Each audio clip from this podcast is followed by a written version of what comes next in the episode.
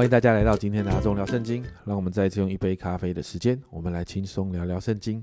今天我们要进入历代至上。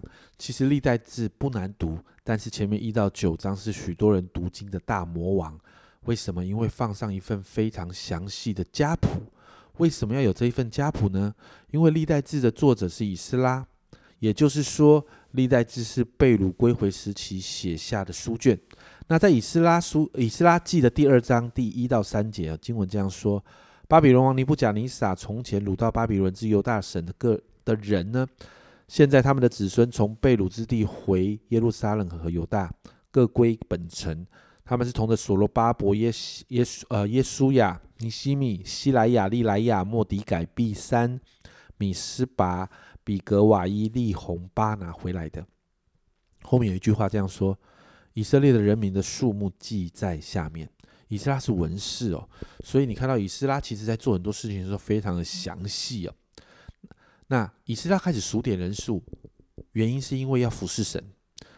在以斯拉记二章的六十二节，这里说到这三家的人在族谱之中巡查自己的谱系，却寻不着，因此算为不解，不准供祭司的职任。这里提到谱系，也就是以斯拉要确认每一个人的宗族谱系。原因有两个，第一个要知道你到底是不是以色列人，这很重要，你是不是神的百姓。第二个，在圣殿服侍的时候，圣经上律法中告诉我们是要祭司才能服侍，所以必须要证明是不是祭司的血脉。所以这前面九章的家谱，这一堆家谱是有意义的哈。而我们会发现，在这个家谱里面会有一些有趣的脉络。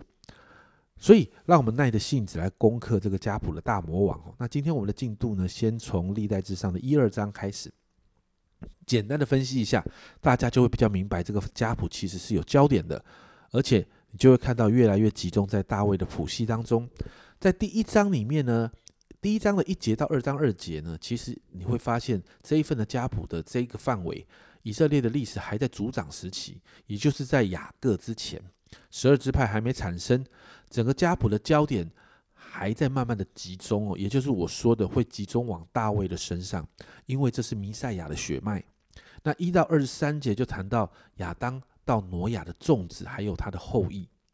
那接下来呢？其实你知道挪亚的种子，如果我们在读创世纪的时候，闪、含、雅佛是他三个儿子。可是呢，最后你看到这个经文里面焦点只有集中在闪的后裔。为什么？还是因为这是弥赛亚的血脉，继续往下记录。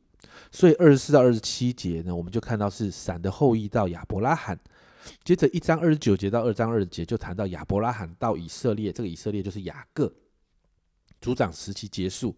而雅各之后就是支派的开始。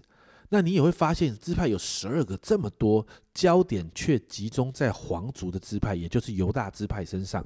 为什么？因为这是大卫的支派。而大卫的支派是弥赛亚的支派，耶稣是大卫的子孙哦。所以二章的三节到四章二十三节就提到这个犹大这个皇族的支派。所以首先呢，在这个二章的里面三到八节就提到犹大的后裔，犹大的后裔依然人很多，可是你会发现焦点就集中在希斯伦这个后裔身上，因为这是大卫的先祖。我们在看这个家谱的时候，我们对照新约的马太福音的家谱来对来看的时候，其实。很清楚的可以看到，马太福音的一章三到六节，犹大同他马士生法勒斯和谢拉，法勒斯生希斯伦，希斯伦生亚兰，亚兰生亚米拿达，亚米拿达生拿顺，拿顺生撒门，撒门从拉合士生波阿斯，波阿斯从路德士生俄贝德，俄贝德生耶西，耶西生大卫王。马太福音的家谱中提到这个亚兰，其实历代志用的是兰这个名字，其实是同一个人，所以呢。第九章哈，历代志这个二章九节哈，二章九节这个地方你看到西斯文所生的儿子是耶拉灭兰基路拜，所以我们当然就知道，继续要往下看的时候是兰的后裔哦。那这个蓝的后裔，你就看到最后提到十五节就提到大卫，大卫是耶西的第七个孩子，并且你看到沙摩尔记里面出现的几个将领，其实跟大卫是亲戚哦。